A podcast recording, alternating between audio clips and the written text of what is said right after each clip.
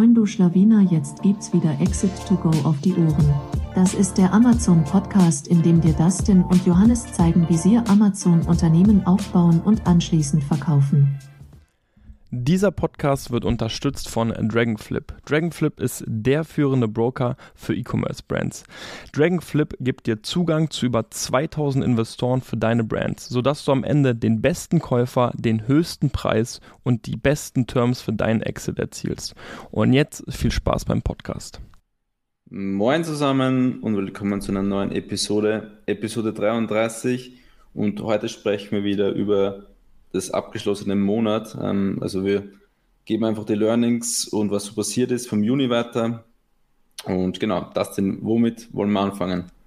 Yes, äh, genau, anknüpfend äh, geht es jetzt weiter. Letzten Monat hatten wir Recap Mai, jetzt Recap Juni. Ganz kurz, ganz transparent, wir nehmen das Ganze am 30. auf, kurz nach 6. Das heißt, eigentlich fehlen noch ein paar Stunden, aber ich glaube, so viel dürfte jetzt nicht mehr passieren. Äh, deswegen machen wir jetzt den Recap. Ähm, Yes, also wir haben uns überlegt, dass wir generell jetzt immer so reinstarten werden, dass wir euch einmal kurz transparent äh, von unseren Zahlen berichten, also wo wir gerade mit der neuen Marke stehen. Und dann wird es sicherlich immer individuell werden. Wir haben jetzt ein klar, äh, wir haben jetzt ein paar kleine Punkte und ich würde sagen, lass uns einfach mit den Zahlen reinstarten. Genau, für alle, die nur beim Podcast zuhören, wir teilen jetzt so ein Excel-Sheet, ähm, gehen die Zahlen natürlich auch fürs ADL durch. Warte. So. Genau. So, also wie das gesagt, wir haben jetzt 18 Uhr, 30.06., da kommen nicht mehr viele Sales rein. All in all sind wir Ende Juni mit knapp 8k Revenue ähm, rausgegangen. Im Vergleich zum Vormonat lagen wir bei ähm, 2k Revenue. Also immer noch sehr, sehr, sehr minimal oder gering. Aber ähm, ich glaube, das Wichtigste daran ist einfach, dass wir ein neues Produkt gelauncht haben im Juni Dustin kann gleich noch ein paar Sätze dazu sagen, aber ansonsten auch hier noch relativ unspektakulär. Wir haben 1000 Profit gemacht im, im Juni. Im Vergleich im Mai waren es 100. Ähm, also leben kann man davon noch nicht. aber das wird jetzt die nächsten Monate ähm, stetig mehr, genau. Ja. Sonst ist die, die Bruttomarge zurückgegangen, weil unser neues Produkt ein bisschen eine schlechte Bruttomarge hat. Dafür ist die, relativ, äh, die absolute Marge ein bisschen besser. Und genau, ROI ist bei 40 Prozent beim Juni. Genau. Wäre wär besser, wenn das äh, nicht der Paul Hoppe sieht, ne? Ja, das stimmt. genau, vielleicht einfach ganz kurz zwei Sätze. Also im Mai hatten wir jetzt äh, ein Produkt online, das war das Produkt, was wir einfach damals von der Marke aufgekauft haben. Jetzt Ende Juni haben wir das zweite Produkt jetzt endlich gelauncht. Ähm, wir haben jetzt nur ein paar Tage im Monat mitgenommen. Ich glaube, wir sind jetzt insgesamt sechs oder sieben Tage online. Ja, ich glaube 24. Juni oder so war das erst online. Ja, okay, dann haben wir ja sechs Tage. Ähm, da, ich will auch ganz kurz über den Launch sprechen, weil man muss sagen, da haben wir uns ja schon sehr erfreut, ähm, weil letztendlich ja schon so ein bisschen gerade einfach dieses in der FBA-Szene bekannt ist, dass man jetzt sagt, okay, bei der ersten Order bin ich jetzt noch gar nicht so krass auf Profitabilität. Ich versuche einfach mal so zu schauen, ob ich Rankings bekomme. Ich, ich pushe vor allem das PPC. Und ähm, das hat uns extremst gefreut zu sehen, dass wir wirklich geschafft haben, nach vier, fünf Tagen eigentlich mit dem Produkt schon profitabel zu sein und ja, ich glaube, wenn man jetzt einen Schnitt, Schnitt nimmt, dann sind wir jetzt im Schnitt bei sieben, äh, sieben Sales mit dem Produkt. Und bei einem Verkaufspreis von knapp 60 Euro ähm, ist das genau das, was wir eigentlich schon angestrebt haben mit dem Produkt. Sogar jetzt die letzten zwei Tage schon leicht drüber. Natürlich müssen wir auch einfach jetzt einfach schauen, wie kommt das Produkt im Markt an, also was sagen auch die Kunden dazu. Aber äh, das zeigt einfach nochmal, wie wichtig es wirklich ist, in Märkte reinzugehen, wo wirklich einfach unteroptimierte Listings sind, wo wirklich das Marketing an sich nicht gut gemacht wird und einfach keine Scheu vor zu vielen Bewertungen zu haben, weil wir konkurrieren dort wirklich mit Listings, die über hunderte von Bewertungen haben, äh, wo wir aber gesagt haben, Listing unterirdisch, wir haben das Beste rausgeholt, denke ich, aus den Listings. Haben jetzt, wir haben jetzt, Standpunkt heute, fünf Bewertungen auf dem Listing und machen, wie gesagt, die ersten profitablen Sales. Ähm, und das zeigt einfach nochmal, wie wichtig diese Gewichtung, ja, ähm, gutes Listing, gutes Marketing auf Amazon ist, versus ähm, Bewertungen, die ja meiner Meinung nach ein bisschen zu krass gewichtet werden. Genau, ich glaube, wir haben es heute kurz angeschnitten schon. Die Conversion Rate ist ja extrem hoch im, im Verhältnis zu anderen Listings. Das sieht man auch hier an den Werbekosten.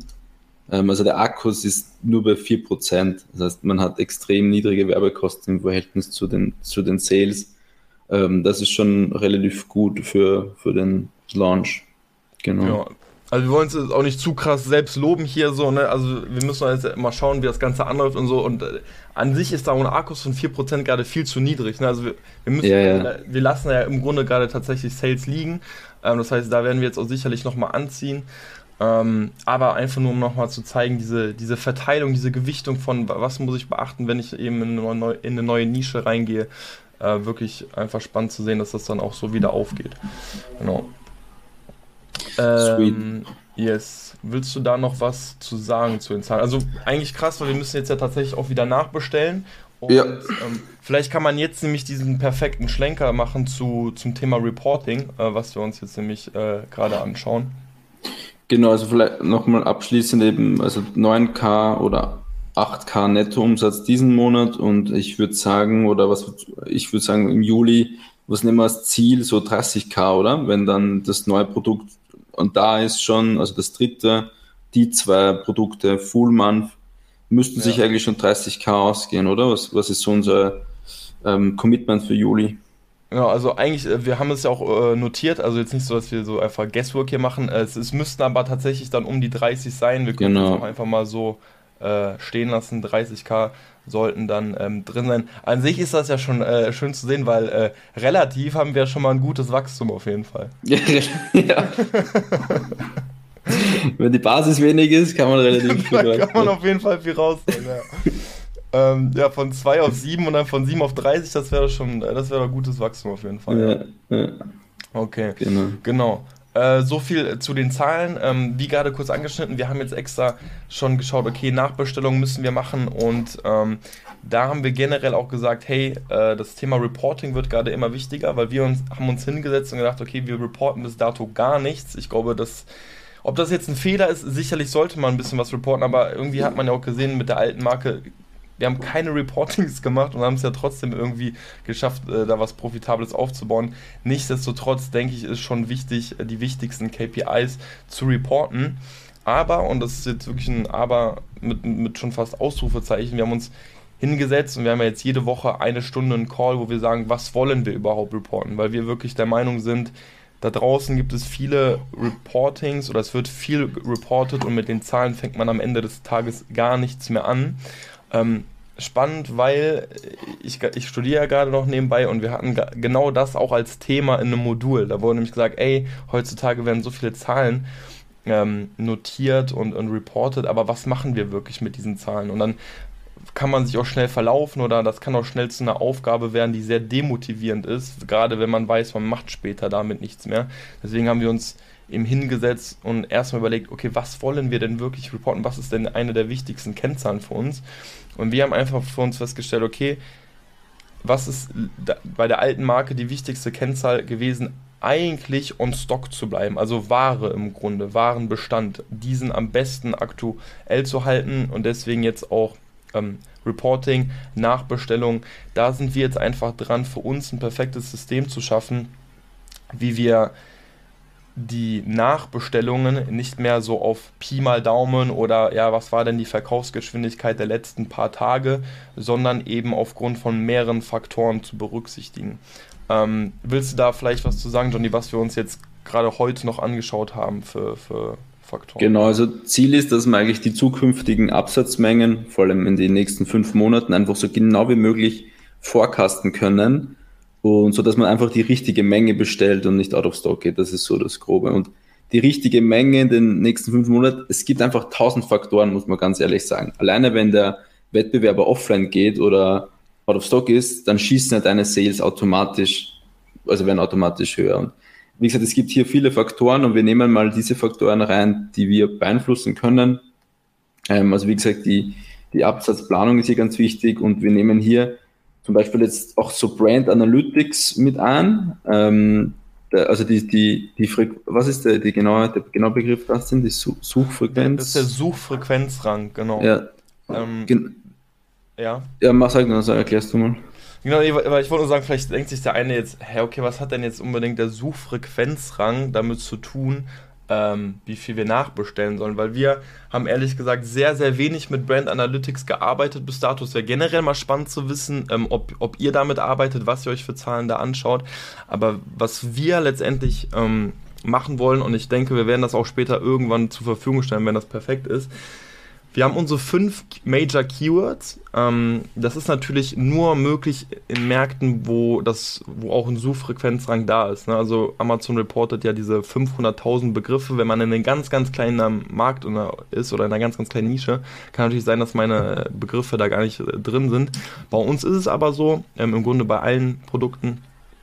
Ähm, dort picken wir uns einfach die fünf Major Keywords raus und wir schauen uns auf einer wöchentlichen Basis an, wie sich dieser Suchfrequenzrang entwickelt, weil das für uns mit die verlässlichste Zahl ist. Natürlich können wir auch Helium 10 Search Volume nehmen, ähm, aber das ist eine Amazon-Zahl, da wollen wir uns ein bisschen mehr drauf verlassen und wollen dadurch vor allem Trends erkennen. Also wir wollen schauen, okay, nimmt dieser Suchfrequenzrang gerade ab, nimmt der gerade zu und dann daraus wollen wir ein bisschen ableiten, okay, kann man da einfach Parallelen erkennen zu, wie viele Sales haben wir letzten Mo äh, letzte Woche gemacht, was war der Frequenzrang, haben die Sales abgenommen, ist der äh, Sales-Rang auch runtergegangen und dann einfach eben auch langfristig, langfristig sehen zu können, gibt es vielleicht wirklich Saisonalitäten. Ja? Ist der Monat Januar wirklich anders als Februar, weil das ist an sich meistens ein bisschen schwer zu erkennen. Natürlich kann man sich den BSR-Verlauf anschauen, aber dort würde man eher nur diese extremen Schwankungen sehen, jetzt eben nicht so im Detail.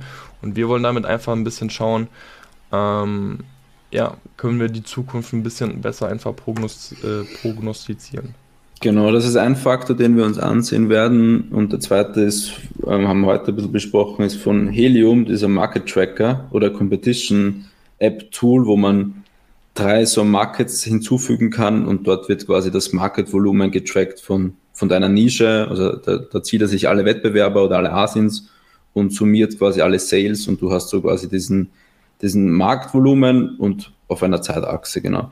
Oh ja, und, und wir schauen sich diese Faktoren dann einfach an und setzen uns dann einmal im Monat hin und anhand dieser Faktoren, also zum, zum Teil dieser Faktoren, schauen wir uns an, okay, planen wir nächstes, machen wir eine, für nächstes Monat eine andere Planung, ähm, oder für übernächstes und, und schauen einfach, wie sich das verändert. So. Ähm, genau, und tracken das einfach auch im Nachhinein. Das heißt, wenn dann die Ist-Zahl eingetroffen ist, wie viel Abweichung hatten wir da? Also um zu lernen, wie genau planen wir, so dass man auch ein Learning hat, ähm, wie gut oder wie schlecht man geplant hat, ob, ob man da irgendwas ableiten kann, wenn man jetzt 50 Prozent daneben gelegen ist. Also warum ist das, warum, warum waren wir so weit weg? War der, weil eine Competitor online gegangen ist oder woran ist gelegen? Und so versuchen wir eigentlich, also das Ziel ist eigentlich zu lernen, wie man am besten vorkasten kann für, für die Absatzmenge. Ja. Genau. Und, und wir wissen selber nicht, ob das alles perfekt funktioniert mit dem ähm, Brand Analytics und der Competition, aber es geht einfach mal darum, zu, zu lernen, zu versuchen, so genau wie möglich das zu planen. Genau. Ja. Also ich glaube auch so, dieser Market Tracker, der wird auch von vielen nicht benutzt. Also wir haben ihn ja auch ganz, ganz lange nicht benutzt, auch wenn da jetzt ein, zwei Produkte angelegt waren. Ähm, nichtsdestotrotz gerade ganz oben links dieses Market Volume einfach zu sehen, okay, wie entwickelt sich da der Markt, das ist, denke ich, schon ganz spannend zu sehen. Man kann ja äh, wirklich sehr, sehr viele Produkte zu einem Markt hinzufügen und man kann dann sozusagen sehen, okay, wie viel Umsatz ist an diesem Tag, Tag passiert, an diesem Tag und dann kann man letztendlich auch nochmal gut sehen, wie entwickelt sich der Markt im Allgemeinen und dadurch wollen wir auch einfach bessere Vorhersagen treffen können. Ähm, yes, also das ist im Grunde für uns beim Reporting eigentlich mit die wichtigste Zahl, haben wir gesagt. Wir wollen mit am besten, wir wollen einfach besser werden in der Nachbestellung. Wir wollen vor allem nicht mehr out of stock gehen. Ähm, klar kann man sagen, ey, dann nimm doch einfach noch mehr Puffer, aber ihr wisst ja selber, Amazon FBA extrem kapitalintensiv und man will natürlich auch nicht zu viel Cash binden. Äh, das könnte man dann super wieder für neue Produkte benutzen. Deswegen dort wollen wir einfach so gut wie möglich aufgestellt sein ähm, für, die, für die Nachbestellung. Wenn ihr da Tipps habt oder so, oder wenn, wenn ihr also wenn ihr Ideen habt, wie ihr das macht oder so, dann haut uns gerne. Also wir sind super gespannt. Wir machen es auch zum ersten Mal so. Und wir wollen auch nichts überkomplizieren. Oder ich meine, es ist schon, jetzt schon sehr komplex oder so, hat man das Gefühl, aber äh, wir wollen es natürlich auch lean halten und effizient. Ähm, also bin gespannt, ähm, wenn ihr da andere Tipps oder Ideen habt, wie man am besten die Absatzmengen plant. Ja. Vielleicht noch zwei, drei wei weitere Kennzahlen, einfach die wir, also da sind wir jetzt einfach noch dran, da haben wir auch noch nichts erstellt, aber die wir auf jeden Fall einfach auf einer monatlichen Basis uns anschauen wollen. Ähm, das ist ganz klar auch die Retourenquote. Wie entwickelt sich diese, gerade wenn diese einfach hochgeht? Man kann sich ja diesen Retourenbericht ziehen, genauer mal reinzuschauen, okay, was sind die Gründe, wenn die sich häufen, die dann einfach in die Listings nehmen. Das ist noch eine wichtige Kennzahl. Und dann natürlich noch so der PPC-Spend, beziehungsweise den PPC-Spend als Unterpunkt von der Profitabilität pro Produkt. Also das wollen wir uns natürlich dann einfach auf Produktebene anschauen, wie entwickelt sich die Profitabilität. Das sind so mit die größten Bereiche. Aber wie gesagt, wir sind gerade eigentlich erstmal beim Reporting für die, die Nachbestellung oder diese, diesen Market-Tracking-Bereich. Yes, ich meine, ich glaube, wir werden eh eine eigene Folge noch machen, wenn wir das alles final haben und evaluieren können, ob das wirklich, also wie es uns hilft auch ähm, im Operativen. Ja, auf jeden Fall. Dann, was, okay. was war noch? Was war noch in dem Monat? Äh, jo, dann äh, nächster Punkt, ähm, fand ich ganz spannend und zwar das äh, Thema AGL nochmal. Es ist ja immer noch so in aller Munde. Ich glaube, viele spielen noch mit dem Gedanken oder viele importieren vielleicht schon das erste Mal. Und das Ding ist, wir haben uns jetzt tatsächlich entschieden, ähm, nicht mit AGL zu arbeiten. Äh, obwohl wir uns jetzt schon tatsächlich hier, hier und da einen Kurs gekauft haben und sehr viel informiert haben. Eigentlich schon einiges vorbereitet hatten sogar. Ähm, aber dann haben wir uns eben doch dazu entschieden, entschlossen, äh, nicht mit AGL zu importieren. Äh, Shoutout an, äh, an Marc und äh, Luke, äh, mit denen Grüße gehen raus. Gehen raus. Mit denen haben wir immer die haben uns verunsichert. Die haben uns, die verunsichert. Haben uns ja, durch die haben wir auf jeden Fall einen Rückzieher gemacht. ähm, weil die einfach auch nochmal gesagt haben, ey, also wir hören gerade einfach auch vermehrt äh, von Leuten, bei denen sich der Import gerade extremst zieht mit AGL. Und ähm, ja, für uns ist einfach schon wichtig, dass wir mit unseren Produkten, neuen Produkten ASAP auf den Markt kommen. Und haben wir gesagt, okay, wenn dann eher vielleicht Zukunft Nachbestellung, wenn genügend Puffer da ist oder sowas, ähm, dann nochmal AGL in Angriff nehmen aber aufgrund dieser Gerüchte oder auch Erfahrungen jetzt, die wir von, von anderen gehört haben, haben wir uns erstmal bewusst gegen AGL entschieden. Ja, obwohl ja. das natürlich ein extremes Kostenersparnis sicherlich, also ein extremer Kostenersparnis geht natürlich damit einher, aber äh, uns war das Risiko einfach zu groß, zu lange dann auf die Ware warten zu müssen. Wie gesagt, wir wollen einfach mit den neuen Produkten ASAP auf den Markt. Äh, sind da tatsächlich dann aber mit, mit einigen anderen Logistikern dafür jetzt in Kontakt und sind ta da tatsächlich sehr, sehr viel am Vergleichen. Heute tatsächlich nur 20 Minuten mit einem telefoniert, weil ich ihm geschrieben habe, so, sorry, nee, da muss ich dir absagen, da habe ich ein besseres Angebot bekommen. Und dann ruft er mich an und hat mich nochmal versucht zu überzeugen. Ähm, weil wir tatsächlich schon eine Bestellung bei denen ausgelöst haben. Und zwar, äh, das ist der, bei dem wir auch jetzt tatsächlich einen kompletten Container voll machen. Da kommen wir zum nächsten Punkt. Ja, das, äh, das nächste Punkt schon. Ähm, aber dann ich so, wollte ich sozusagen nochmal mit dem bestellen.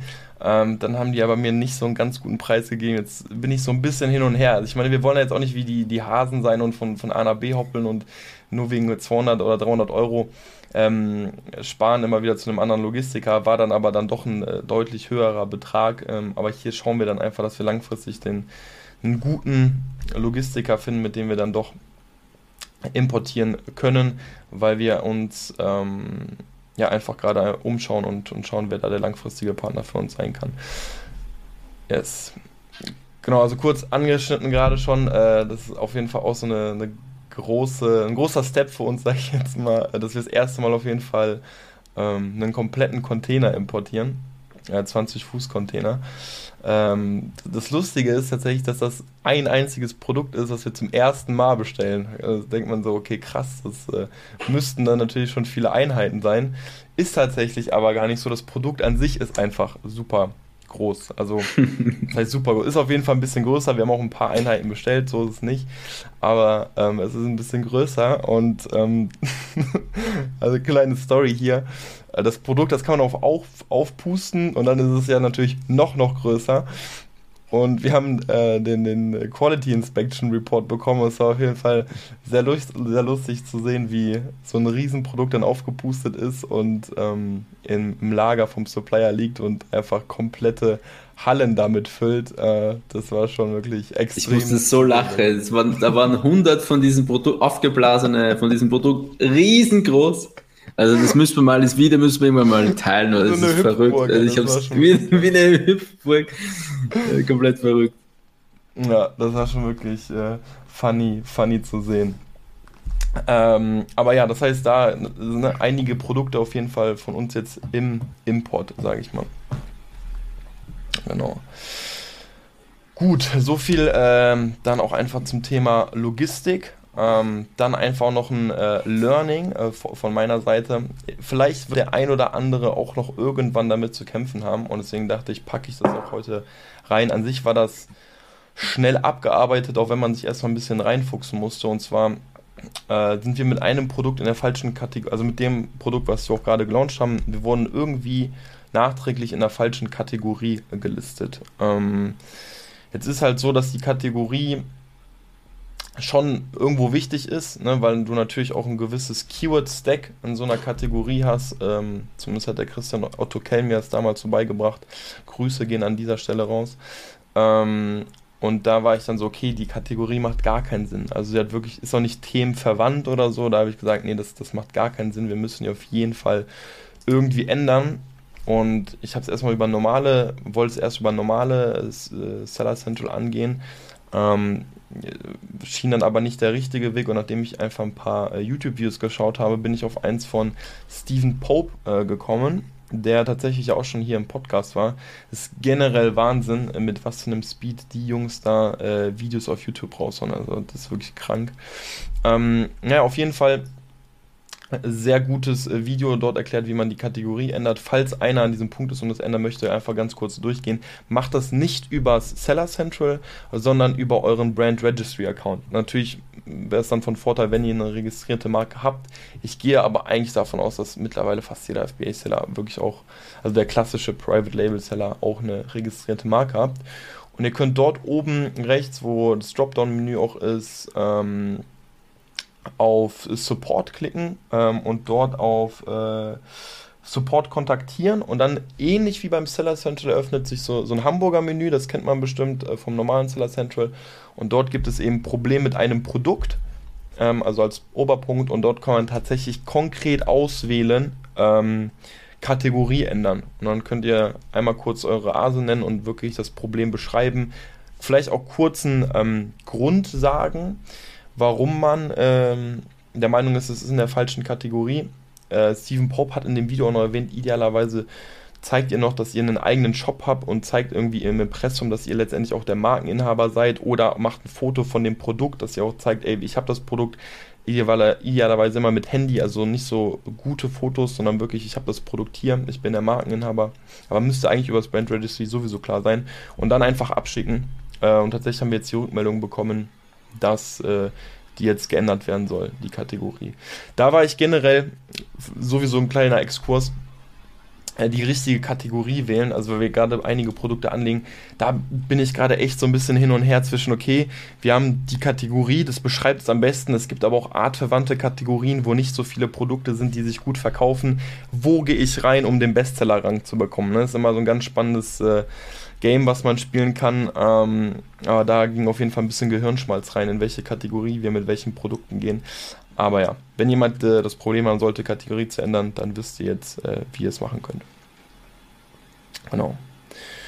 Jo, so viel dazu. Ähm, hast du noch was, Johnny? Also wir können ja hier, ne, äh, GmbH vielleicht was zu sagen. Ja, genau. Ähm, was ist noch im Juni passiert? Ähm, Company-wide haben wir die UG, eine, also offiziell haben wir die UG in eine GmbH umgewandelt. Ähm, das heißt, das mal beim Notar. Ähm, wir haben das Stammkapital eingezahlt, also von 1000 Euro jetzt auf 25.000 Euro ähm, und haben dann entsprechend alle Tools geändert. Also du musst die Firmenname überall ändern. Vielleicht auch noch, warum hat, warum haben wir das gemacht? Also per se hat eine, also per se ist immer noch eine Kapitalgesellschaft und eigentlich gibt's weder, weder viele Vorteile noch Nachteile einer Umwandlung, aber letztendlich ist halt so ein bisschen der, der Eindruck nach außen. Also es hat dann doch immer eine andere Wirkung, wenn GmbH steht als UG. Ähm, vielleicht dann. wir nur einen LinkedIn-Post machen, wo man nur fürs, nur fürs Ego. nur fürs Ego. nee, und, und vielleicht ähm, da noch als, als Hinweis, also wenn ihr das auch überlegt, UG in eine GmbH umwandeln, dann habt ihr zwei Möglichkeiten. Also das Stammkapital, also müsst ihr dann wirklich auch Cash einzahlen ähm, wenn ihr das Geld schon in der UG habt, sagen wir, ihr habt jetzt 50.000 in der UG, dann könnte man sagen, ja, man will das ja einfach umwandeln in das Stammkapital. Das dachten wir zuerst oder ich, aber nee, das ist leider nicht so einfach. Da muss theoretisch, muss man die Jahresabschlüsse wirklich prüfen lassen von dem Wirtschaftsprüfer. Der muss sagen, okay, dieser Jahresabschluss ist wirklich korrekt und sauber. Ähm, das ist aber zu teuer. Das kostet mindestens 2000 Euro oder so. Plus zahlt sich eigentlich nicht aus, nur dass man Stammkapital einzahlen darf. Das heißt, diese Option ist dann weggefallen und die andere Option ist dann einfach, dass der Gesellschafter, also bei uns die, die Holding, diese 24.000 einzahlt. Die Holding hat kein Geld, also da ist nichts drauf. Deshalb hat die Operativgesellschaft ein Darlehen der Holding gegeben und die Holding hat es dann eingezahlt als Stammkapital. Also ein bisschen Geld hin und her geschoben. Ähm, so haben es wir dann gelöst. Und jetzt hat die UG oder GmbH jetzt quasi auch das Stammkapital mit auf 25.000, genau, falls das jemand interessiert, wie man, wie man da die, wie der, der Prozess so ist. Und Notar, ein paar hundert Euro oder so, also war dann recht lean und auch mit wenig Aufwand verbunden. Genau. Ja. Sonst, ja. Nee, ich wollte sagen, also an sich fand ich das schon noch einen spannenden Punkt, weil ähm, ich dachte nämlich, es geht nur aus diesen eigenen Mitteln. Ne? Ich dachte, es war immer so, okay, das heißt, ja, ich habe jetzt das Geld innerhalb der, der, Firma, also kann ich jetzt einfach sagen, okay, dann erhöhe ich das jetzt einfach. Aber dieser Punkt gerade mit dem Wirtschaftsprüfer, ich glaube, das ist auch vielen gar nicht so bewusst, ähm, und wie viel Kosten so ein Wirtschaftsprüfer einfach nochmal mit sich bringt, äh, sollte man ja schon berücksichtigen. Und dann, wie du gesagt hast, ne, für was ist das wirklich so? Ne? Es ist einfach wirklich so ein bisschen einfach fürs, für Standing. Also äh, le letztens hier mit WG mit Bewohner so gequatscht, so ja, so jetzt auch GmbH. Alles cool. So. ja, also wie es läuft einfach, ne? Und wir sind jetzt GmbH. Oh, gratuliere! Und das, ja, okay, krass. Und dann, aber wo ist jetzt der große Unterschied von OG zu GmbH? Und ich dann auch so, ja, also Schau mal Auto vor dem Eingang. so richtig viel, so richtig großen Unterschied hast du halt Nee, sehe ne? nicht. Seh nicht. also staulich und so Aber ist nicht. denn, es ist ja sowieso so, dass auf kurz oder lang irgendwann sowieso eine UG ja zu einer GmbH umgewandelt werden muss eigentlich. Ne? Weil du ja, ja ich glaube, da gibt es Genau, also ich glaube, da gibt es auch bei Ausschüttungen oder so, ähm, also wenn du wirklich Gewinne ausschüttest, kannst du bei einer UG nicht alles, sondern da musst du dann sowieso immer erst aufstocken, bis das Stammkapital voll ist oder so. Aber Ganz genau weiß ich es auch nicht, aber langfristig, wenn man wirklich Gewinne ausschüttet, dann muss man sowieso früher oder später machen. Ja. Aber jetzt so für ein Exit oder so ist es eigentlich egal, sage ich mal. Meines so. Wissens nach. Das, das hatte dann natürlich nur ein bisschen äh, operative Arbeit, sage ich dann, ähm, mit sich, weil wir dann natürlich alles bei jedem Tool, bei jedem Lieferanten, ja, überall die Rechnung, natürlich ja. die, die Rechnung jetzt immer anpassen müssen und denen einfach sagen müssen, okay, bitte von UG äh, zu GmbH umwandeln.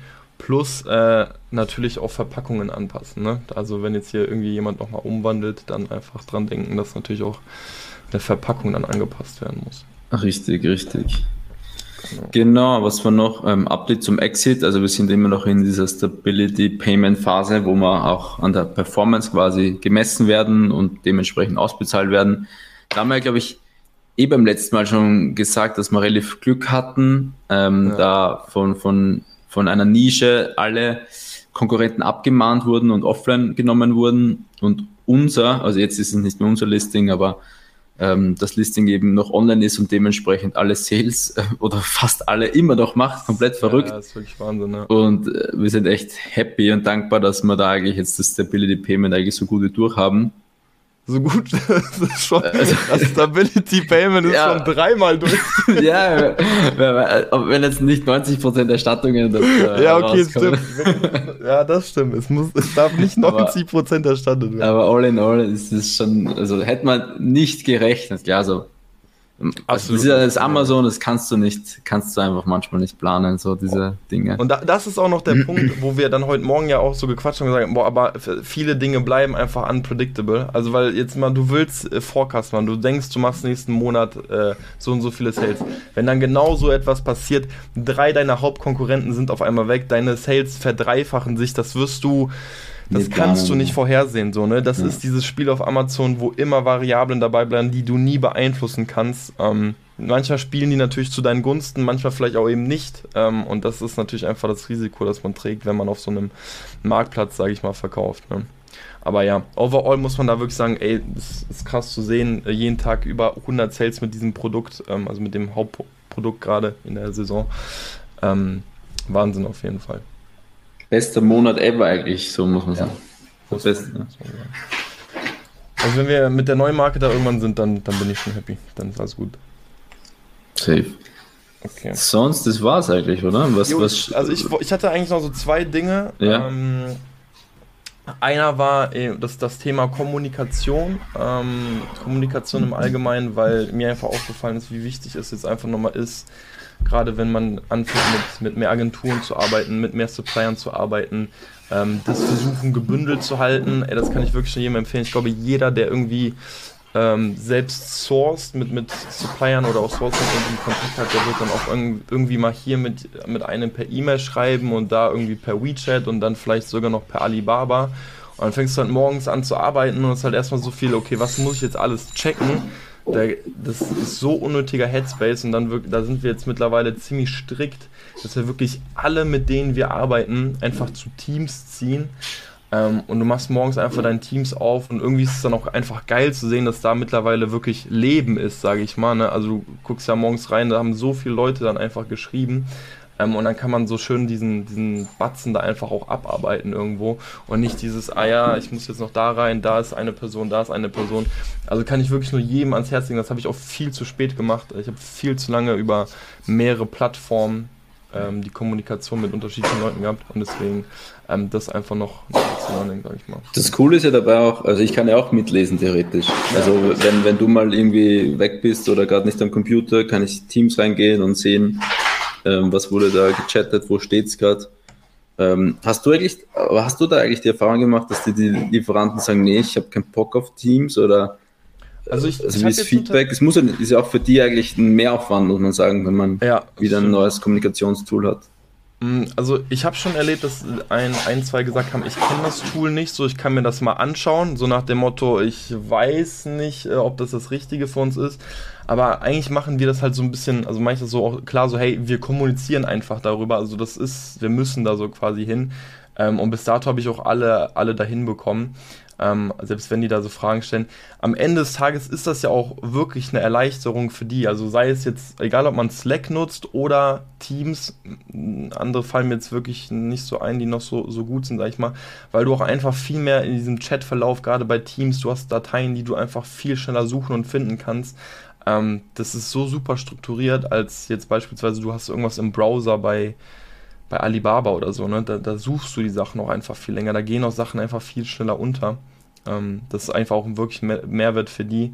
Aber, aber, natürlich müssen die sich ein bisschen dran gewöhnen. So. Gerade, ne, man mhm. kennt das ja, wenn man jetzt irgendwie, wenn mir jetzt einer sagen würde, ey, wir wechseln zu Slack, dann wäre jetzt auch so, boah, das ist alles wieder umstellen. So, ne? Man ist ja in seiner Bubble, wo man dann eigentlich so ein bisschen bleiben möchte, genauso wie Seller Central of Alt. So, ne, ich will das gar nicht neu haben, so, ich will alles so, wie es gerade ist, immer, ne?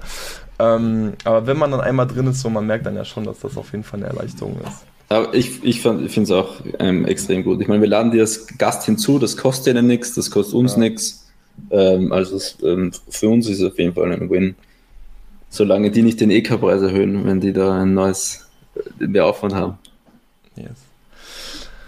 Gut, ähm, ähm, ja, zum Schluss bleibt mir eigentlich gar nicht mehr viel zu sagen. Ich hatte tatsächlich nur den Punkt so, ich wollte so ein bisschen ähm, Buchreview am Ende, weil ich habe ja so ein bisschen so die Challenge bei mir jeden Monat ein Buch und ich habe gerade noch die Zusammenfassung von einem Buch beendet.